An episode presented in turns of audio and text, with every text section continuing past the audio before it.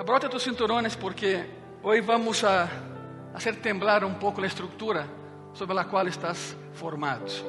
Muchos están formados así. La pregunta es, ¿qué es lo que hace a una persona grande?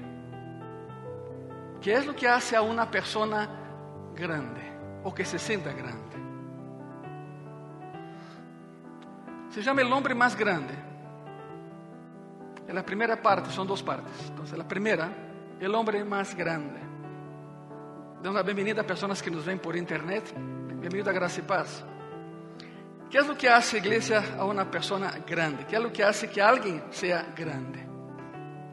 A los ojos del mundo, y ahí van los valores del mundo, ¿no? Que carecen de valores. A los ojos del mundo, hay varias cosas que hacen que alguien se sienta grande. Una, una, una cosa sería eh, que, que persona nazca en la familia correcta, en cuna de oro, como dice. Si estás relacionado con las personas correctas, automáticamente te colocan en un foro público. Eres tú. Se le da cierta medida de grandeza simplemente porque es hijo o hija de alguien famoso, o alguien rico, o alguien importante. Por ende, el mundo señala, si su papá es grande, entonces su hijo y su hija también son grandes. Y ya. La familia puede hacerlo eh, que alguien se sienta grande a los ojos del mundo. Otra cosa es el dinero, ¿verdad? Si tiene mucho dinero, el mundo tiende, o sea, la tendencia es pensar que esa persona es una gran persona porque tiene mucho dinero. Otra cosa es la educación. La educación siempre es necesaria, claro. Pero si alguien tiene mucho eh, conocimiento o reconocimiento y una larga lista de títulos, si la persona enseña en alguna universidad famosa del mundo, si la persona escribe un montón de libros, libros que han impactado la sociedad, o lo que sea, entonces las personas piensan que esa persona es una persona grande. Familia, dinero, posición. También está el éxito. Si la persona alcanza el éxito por alguna razón, es una persona grande. A mí me impresiona músicos que no saben tocar ni cantar y son grandes.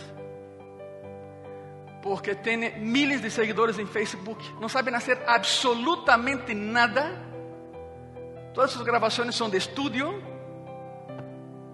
Hay cinco ingenieros mezclando las pistas para que parezca que cante. E, antes de lançar o disco, já é disco de platino. Por a quantidade de vezes que se ha bajado sua canção por internet. É uma mediocridade increíble.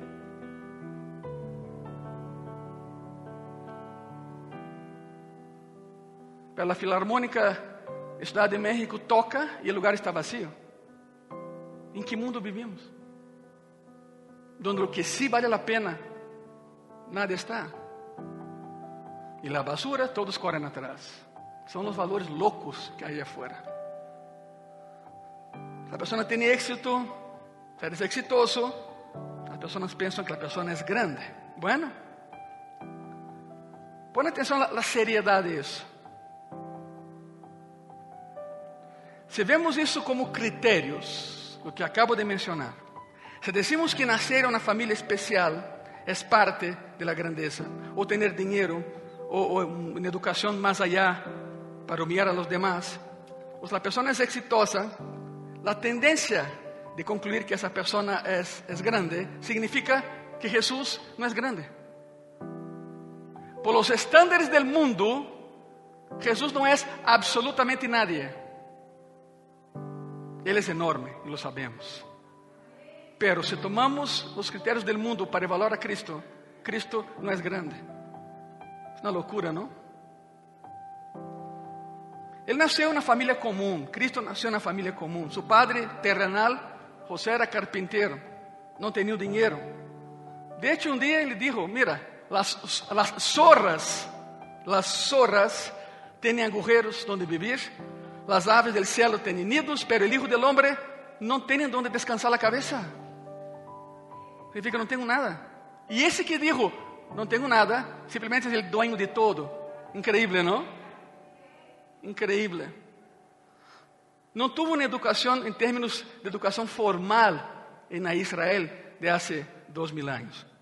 Comparado com a maioria de los hombres, não tuvo um êxito em absoluto, porque nunca fundou uma universidade, nunca construiu um edifício, nunca empezó una organización. Estás pensando en la iglesia? No, la iglesia no es una organización, la iglesia es un organismo porque crece y está viva. La iglesia es un organismo, no es una organización. Y para terminar, pues murió crucificado como criminal. No, según los niveles del mundo, Cristo no fue grande. Entonces, tomando como base eso, Iglesia Gracia y Paz El resultado de mi análisis de todo esto es que Dios tiene un estándar muy diferente de lo que es grande. Muy diferente. Porque a la luz del estándar del hombre, Jesús no califica para ser llamado grande.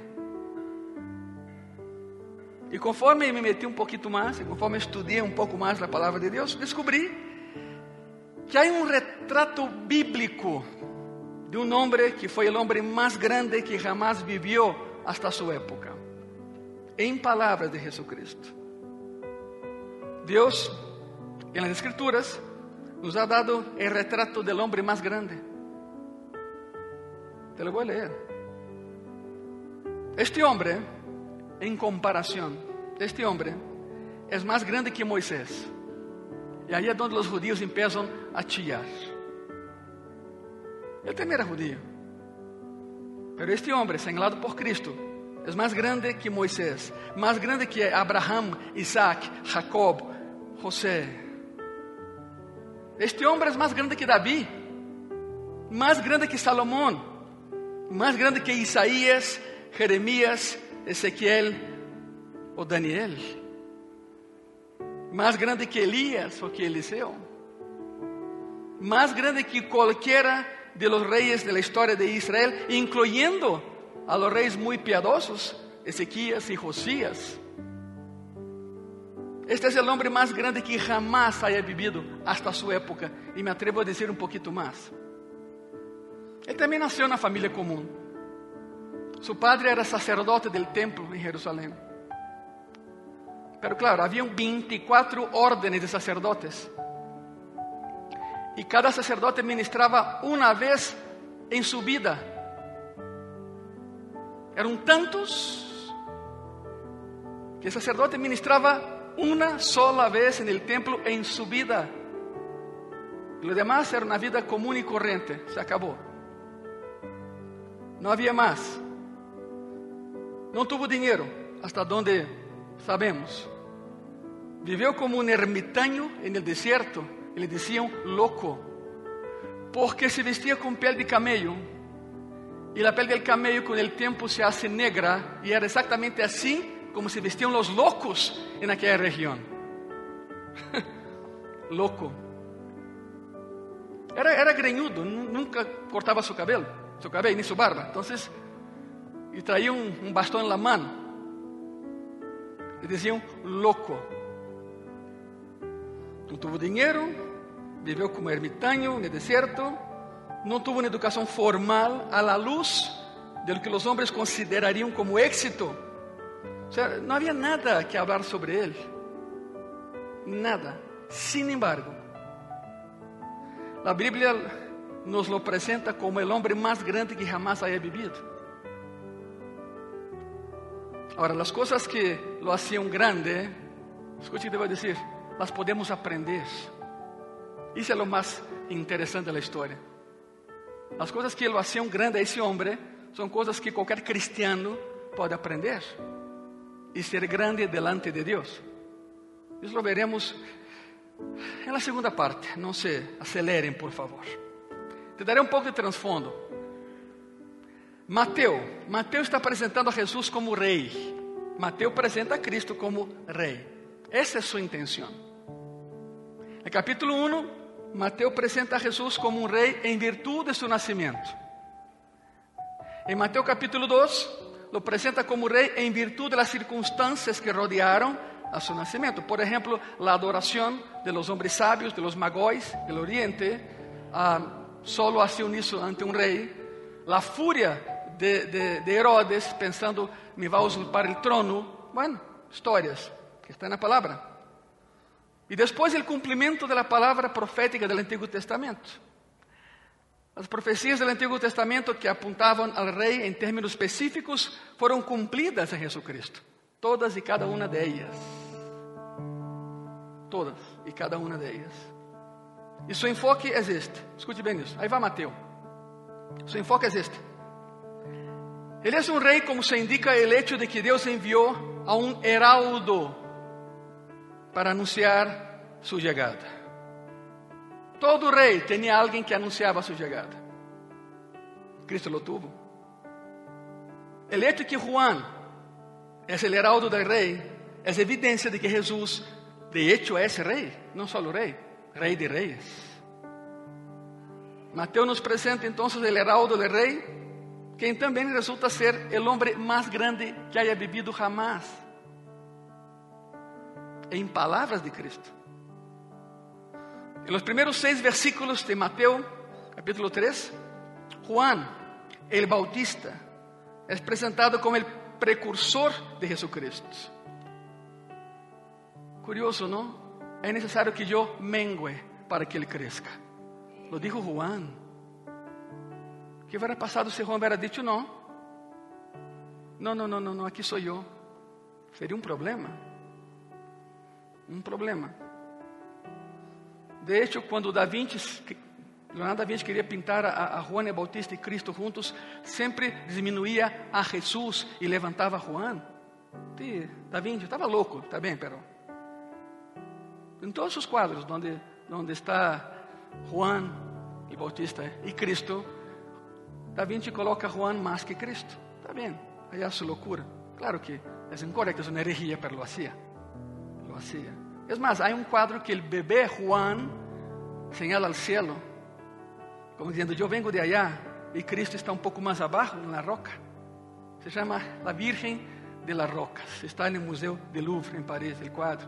Bueno, los valores del mundo, otra vez, en contraposición con los valores de Dios. Ok, sigamos aquí. Hay algo muy interesante. En los primeros seis versículos de Mateo 3, Juan el Bautista es presentado como el precursor de Jesucristo. Él preparó el camino para la llegada de Jesús. El pasaje entero enfatiza esto. Muy sencillo, en tiempos antiguos era común que cuando un rey iba a visitar alguna ciudad, enviaba primero un heraldo, enviaba a alguien antes de él. ¿Qué hacían los heraldos? Tenían dos funciones. La primera, anunciar que el rey estaba por llegar y preparar el camino para que su viaje fuera más sencilla. Literalmente colocaba toda la ciudad para trabajar, para hacer un, camino en dirección a la ciudad. Y debido a que los caminos en esa época estaban sujetos a hoyos, agujeros, peligros, fango y demás, era, era muy importante que el heraldo llegara antes para preparar camino para que el rey pudiera llegar y no se retrasara. Todo eso, eh, todo esto lo hizo Juan. Y entonces un heraldo iba para anunciar y para preparar. Y fue exactamente lo que hizo Juan. Ahora sim, vão comigo a Mateus 3. Mateus 3, versículo 1. En aquellos días vino Juan el Bautista predicando en el desierto de Judea. A palavra aqui para predicando é queruso em grego. Queruso significa vino anunciando, vino proclamando, vino preparando. Não é o termo predicar como conhecemos hoje, é queruso. Também é interessante que diz en aquellos días vino Juan. O verbo vino aí é literalmente usado no grego para falar de la chegada de um oficial del rei.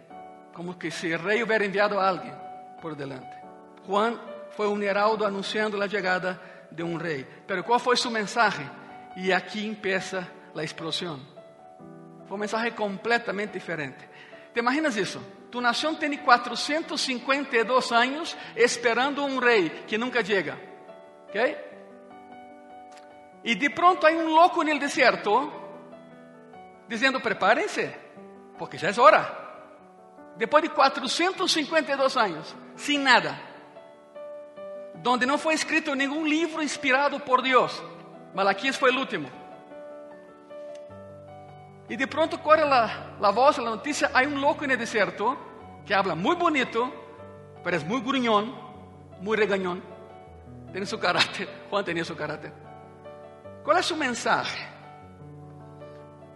Mateo, Mateo capítulo 3, versículo 12, diciendo, arrepentíos, directo, ¿no? Arrepentíos porque el reino de los cielos se ha acercado. Significa, es inminente, ya está. No depende de ti. Va a llegar. Es lo que sigue. Versículo 3, Mateo 3, versículo 3. Pois este é aquele de quem habló o profeta Isaías quando dijo: Voz del que clama en el desierto, preparad el camino del Señor e enderezad sus sendas. Endereza tu vida, porque Cristo viene. Porque Cristo viene. 672 años antes, Isaías profetizó: Voz del que clama en el desierto. E aí está Juan clamando en el desierto.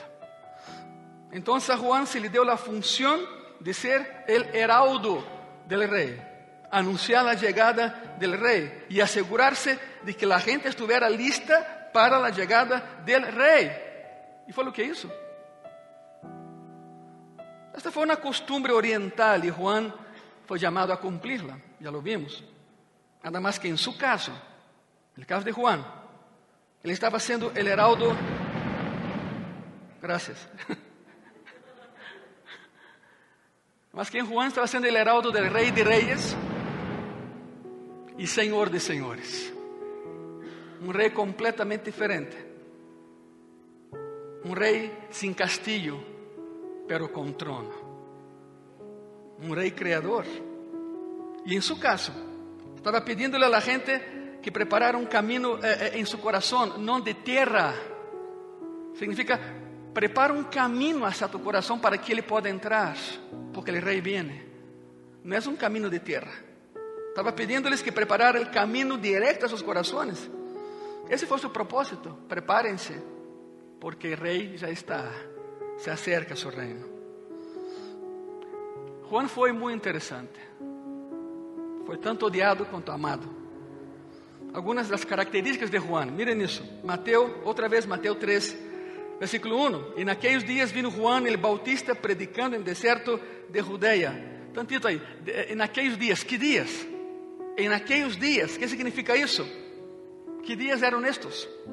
Bueno, há um enorme espaço de tempo entre o final do capítulo 2 e o princípio do capítulo 3 de Mateus. Há um enorme margem de tempo aí entre Mateus 2 e Mateus 3. Al final del capítulo 2 de Mateus, eles acabam de chegar a Nazaré. Jesus todavia é um ninho muito chiquito.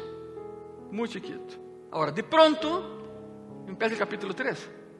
De pronto, em aqueles dias, Juan el Bautista está anunciando que o rei viene. Ou seja, del capítulo 2 ao 3 passaram 30 anos. Foram 30 anos ao final do capítulo 2 e princípio do capítulo 3. E Mateus brinca os 30 anos, não lhe interessa o que passou com Jesus nesses 30 anos, nada. Só há um evangelho que comenta algo que passou com Cristo nesses 30 anos e é Lucas, que menciona a festividade de Bar Mitzvah de Jesucristo quando lo llevan al templo y lo presentan ante el Señor. Por cierto, lo pierden. Não? Já vimos isso, quedou cinco dias em Jerusalém, os papás caminhando como loucos buscando onde estava, e bueno, pero Lucas foi o único evangelista que comentou algo que passou com Jesus nesses 30 anos. Por favor, não busquem livros, não há. Bueno, sérios, livros sérios não há, pero há muitos livros bobos, de autores bobos, que intuem, não? que Jesús cuando era niño resucitó un pájaro en la carretera. ¿Dónde está eso en la Biblia? Que Jesús cuando era niño hizo un pajarito de barro, sopló y ¡bum! Voló. É absurdo. Pero ser humano siempre busca más allá. No hay nada escrito sobre Jesús en los 30 años. Solo lo que Lucas menciona a sus 12 años de edad. Y de pronto, y de pronto, en aquellos días, significa en los días en los cuales él estaba viviendo en Nazaret, antes de lanzar su ministerio. Esto marca el principio, de hecho, del ministerio oficial de Jesucristo. Durante 30 años Jesús vivió, um, digamos, en una oscuridad relativa. Era carpintero. Durante 30 años, ahí estaba él. Pero con la llegada de Juan, el que empezó todo fue Juan. Con la llegada de Juan está el anuncio que dispara el comienzo del ministerio oficial de Jesucristo. Ahí va Juan y detrás de él, ahí viene Cristo. Hechos, dejemos um pouco Mateus, vamos a Hechos. Hechos capítulo 10, versículo 37 e 38. Miren isso. Vosotros sabéis lo que se divulgou por toda a Judea, começando desde Galileia, depois do bautismo que predicou uh, Juan, como Deus ungiu com o Espírito Santo e com poder a Jesus de Nazaré, e como este anduvo haciendo bienes e sanando a todos os oprimidos por el diablo, porque Deus estava com ele. De hecho, Ele é Deus, pero um término. Deus estava com ele. Em outras palavras, o Evangelho de la Paz de Jesucristo começou desde Galileia, depois de la predicação de Juan. Juan tuvo que hacer algo aí. Então, Hechos 10 nos diz que quando Juan começou a operar como heraldo del rei, Jesus começou a ministrar em seguida. Juan foi então o heraldo oficial de Jesucristo, o Rei de Reyes e Senhor de Senhores. Não há rei sem um heraldo. E que melhor heraldo que Jesucristo, que, que Juan, perdão. E por certo, Juan e Bautista era primo, não?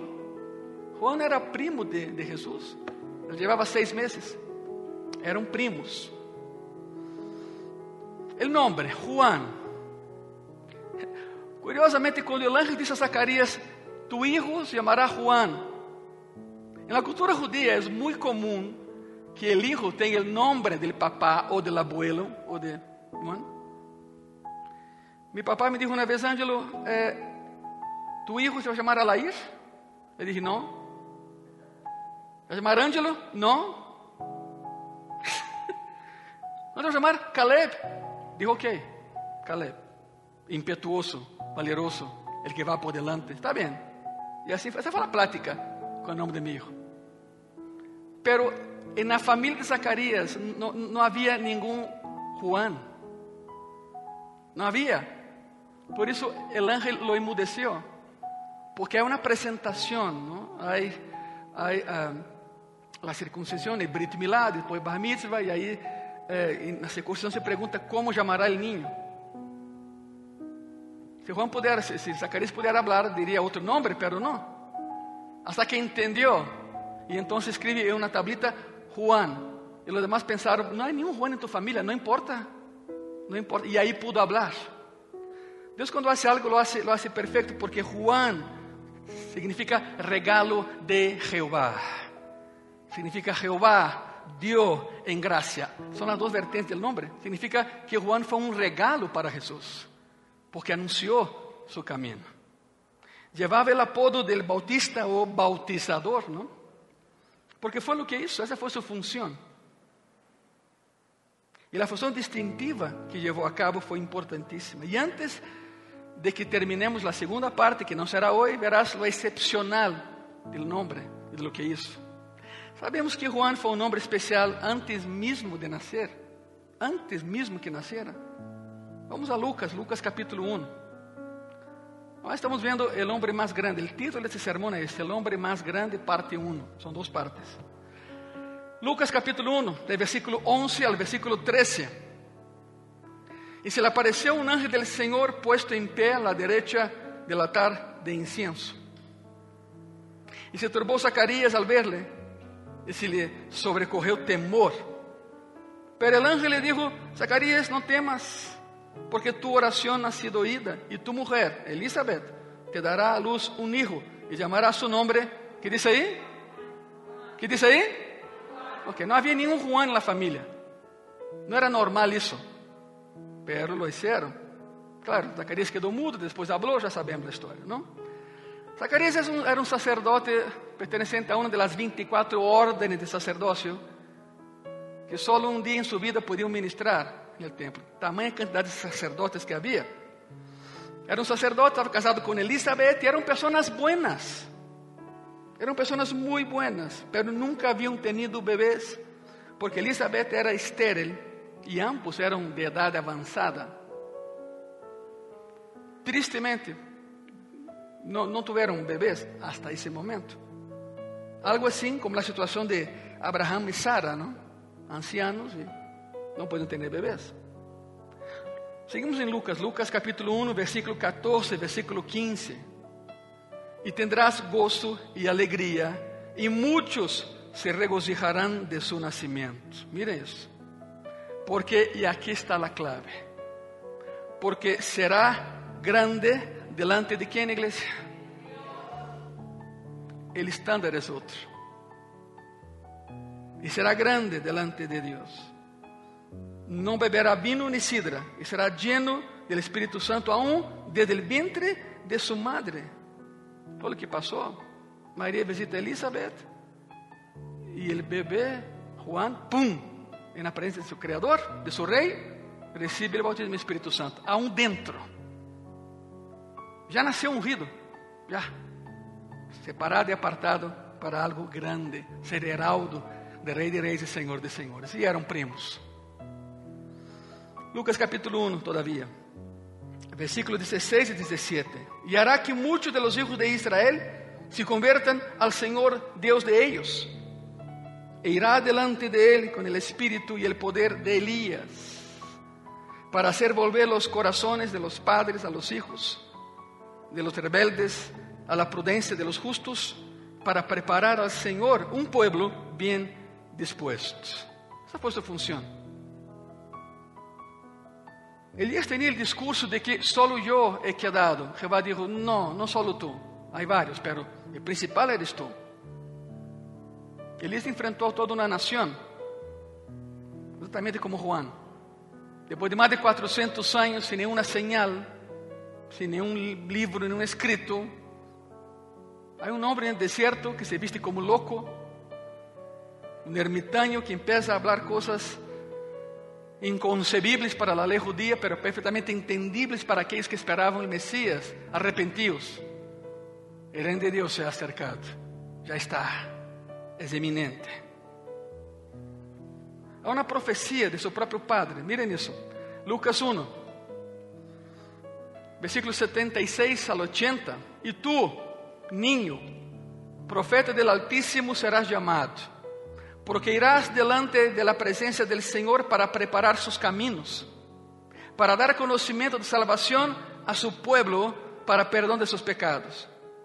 Por la entrañable misericordia de nuestro Dios, con que nos visitó desde lo alto la, la aurora, para dar luz a los que habitan en tinieblas y en sombra de muerte, para encaminar nuestros pies por camino de paz. Y el niño crecía y se fortalecía en espíritu y estuvo en lugares desiertos hasta el día de su manifestación a Israel. Fue un niño completamente excepcional, lleno del espíritu del vientre de su madre, grande delante del Señor, convirtiendo a muchos a la justicia, viviendo su vida entera en el desierto hasta que el momento correcto llegara, cuando iba a hacer su aparición pública y mostrarse al pueblo y ser el heraldo de la llegada del rey, un niño excepcional. Él sabía quién era. Y en palabras de Jesús, si esto no es suficiente, ahí te va Jesús. Mateo 11, versículo 11. De cierto os digo, entre los que nacen de mujer, no se ha levantado otro mayor que Juan el Bautista. Increíble, ¿no? Pero, y aquí está lo más increíble, pero el más pequeño en el reino de los cielos, mayor es que él. Lleguemos allá. Lleguemos allá. É apropriado, escute isso, é apropriado que o rei de reis tivesse um nome assim como, como Heraldo. Era muito apropriado. Escute bem isso. Se o homem mais grande que jamás haya vivido é simplesmente o heraldo del rei, então esse rei, por lógica, deve ser mais grande que o homem mais grande que haya vivido jamás. Quando dizem amém a isso? Simplesmente o homem mais grande da história é heraldo desse rei. Então, claro, esse rei é muito mais grande que o homem mais grande que haya vivido. Seu nome é Jesucristo. Não há, não há nadie como ele. Nadie. Juan conhecia seu chamado. Não há dúvida de que, a lo largo de sua vida, supo qual era sua função. Juan, dizemos a Juan, Juan 1, Juan capítulo 1, versículo 19 al 23. Este é o testemunho de Juan, quando os judíos enviaram de Jerusalém sacerdotes e levitas para que lhe perguntassem: Tu quem eres? Tu, ele não saiu do deserto, foram por ele. Tu quem eres? Confessou e não negou, sino confessou: Eu não sou o Cristo, eu não sou o Messias. E lhe perguntaram: Que pois? ¿Eres tu Elias? Dijo: Não sou. ¿Eres tu el profeta? Respondeu: Não.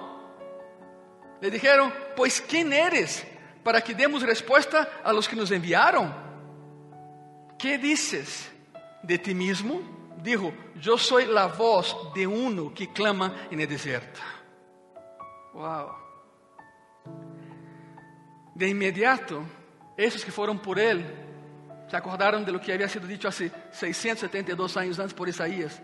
Voz del que clama en el deserto. Prepara caminho, porque aí vou. Não sou. Ele é profeta e respondeu: Não. Le dijeron: Pois tu quem eres? Temos que falar algo allá. Eu sou a voz de uno que clama en el deserto. Enderezar el camino del Senhor, como dijo el profeta Isaías. Ele sabia perfeitamente bem quem era. Lo sabia. Sabia exatamente qual era a sua função. Nunca houve nenhuma dúvida. Seus padres lo supieron. Eles se lo dijeron desde que era um niño. Desde que era um niño. Escute bem isso. Os judíos sabiam que o Messias tendria um precursor, alguém que prepararia seu caminho. Sabiam que o Messias tendria um heraldo eles sabiam que alguém ia vir para anunciar a chegada do Messias. E segundo a cultura judia, eles pensaram que seria Elias, esse heraldo, o precursor. Em cada cerimônia judia há uma copa de vinho apartada. Em la, en la Páscoa ortodoxa, em la festa de, de, de las cosechas, em la festa de Purim, que é quando Esther salva a seu povo em cada festa há uma copa de vinho esperando preparada por si chega Elias. ¿Sabe por quê? Porque se chega Elias, chegará pronto o Messias.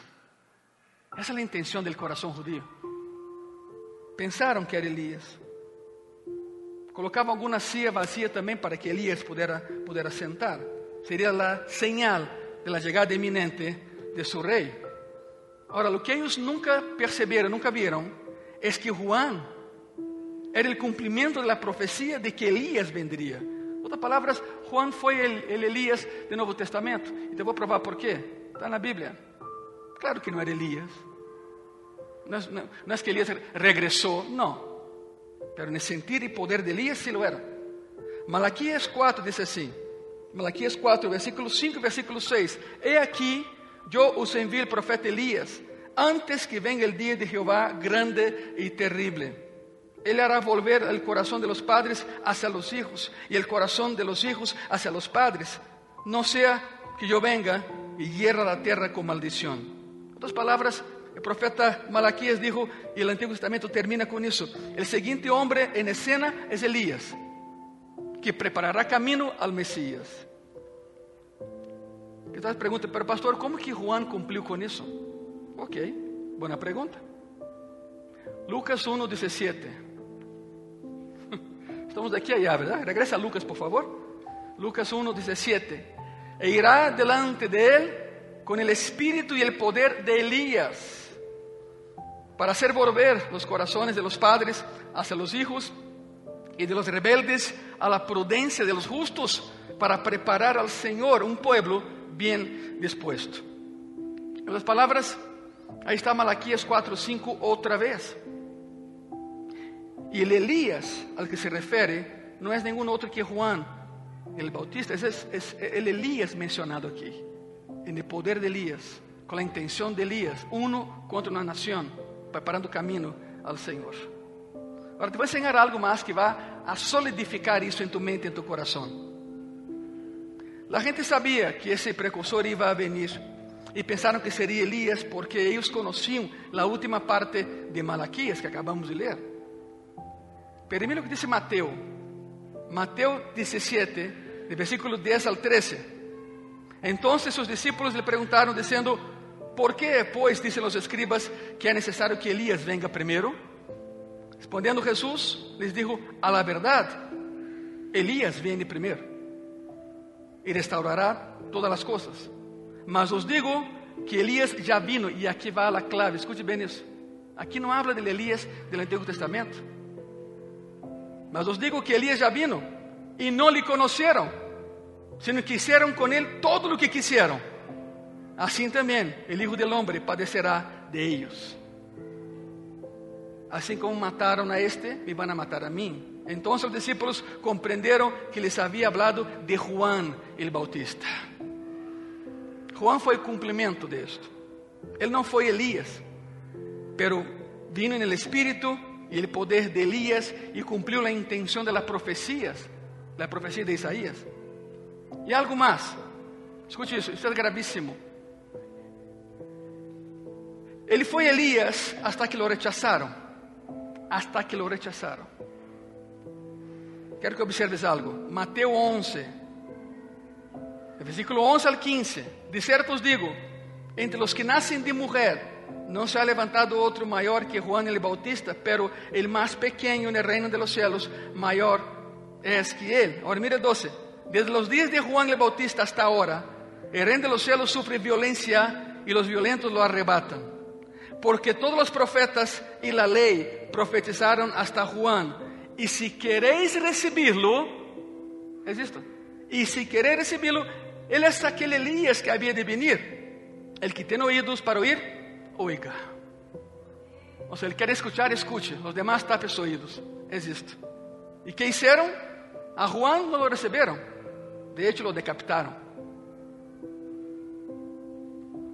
¿Saben algo? Igreja Graça e Paz e pessoas que nos ven. Quando le hicieron isso a Juan, detuvieron el cumprimento de la profecía. E outro Elías, outro en el espírito e poder de Elías, tendrá que venir en el futuro para preparar al pueblo para el reino que todavía está por venir. Cristo dijo, si lo reciben, ese es el Elías. Si no lo reciben, se va a dilatar un poco el cumplimiento de la profecía. Y mucho. El pueblo esperaba el Mesías y sabía que había alguien antes de él. Vino Juan. No solo lo rechazaron, lo assassinaram, lo decapitaram. Outro Elias tendrá que venir. Juan habría sido ese Elías para Israel. Esa es la razón por la que dice en versículo 14, y si queréis recibirlo, este es aquel Elías que habría de venir, pero no lo recibieron. Entonces, iglesia, por lógica, todavía hay un Elías que está por venir en el futuro. Todavía. Algunos dicen que el Elías del futuro es uno de los dos testigos mártires de Apocalipsis, porque se menciona ahí. Quizás uno de ellos es Elías. Y no quiero decir literalmente Elías, pero alguien, como fue Juan, alguien el espíritu y poder de Elías, como Juan fue. Y nadie lo recibió. Agora escute bem, estamos terminando. Ponga muita atenção. E nesse sentir, la iglesia hoy debe ser ese Elías, debe ser ese Juan que prepara el camino para el regreso del Señor. Esa es nuestra función. Llames tú Elías o no, no importa tu nombre, hasta que vengas el otro Elías, hoy por hoy la iglesia hace la función de Elías y de Juan, preparando corazones para que entren a su reino, para que entren al cielo. Cada vez que predicas la palabra, estás actuando en el poder de Elías. Cada vez que predicas la palabra, estás preparando camino, como lo hizo Juan. Si no estás haciendo nada de eso, es que no sabes tu identidad. Es que no sabes el poder que Dios te ha dado. Se ponen de pé todos, por favor. Todos de pé. ¿Qué es lo que hace a alguien grande? El dinero, la formación, la capacitación, la capacidad. Que haya levantado un edificio con su nombre ahí, lo acabamos de ver. No, los estándares de Dios no son los del mundo. Dice la palabra que Juan era grande delante de su Señor. Es lo que tenemos que ser nosotros también. A invitar a que hagas algo, por favor. Sal de tu lugar y ven aquí adelante y preséntate ante Dios. Y diga, Señor, yo no sé si soy grande o no, pero haz de mí su voluntad. Simplemente eso. Simplemente eso. Tenemos que ser ese Elías, ese Juan que prepara camino al Señor. Simplemente pasa aqui adelante, se não quer passar não há problema. Usa tu silla como altar. Simplesmente apresenta-te ante Deus. Diz: Eu não sei o que queres de mim, Senhor. Todavía não, não lo tenho claro, Senhor. Pero eime aqui. Eime aqui. Quero ser grande delante de ti, não delante del mundo, delante de ti, Senhor. Senhor Jesus, há corações aqui dispostos ao desafio. Contra vento e maré. Há corações aqui dispostos, Senhor, a dizer: Quero ser grande, pero delante de ti, Senhor.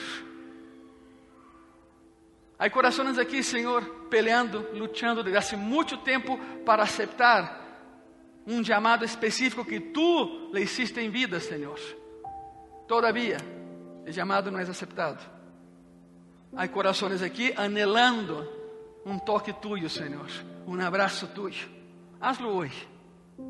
Sempre há oportunidade para a redenção, sempre há oportunidade para a unção, sempre há oportunidade para o perdão. Espírito Santo de Deus, ministra tu. Ministra a cada coração, Senhor. Os que estão aqui delante, os que estão aí atrás, Senhor. Não importa, ministra-los tu. Em espírito, em verdade, em unção, em poder de Elias.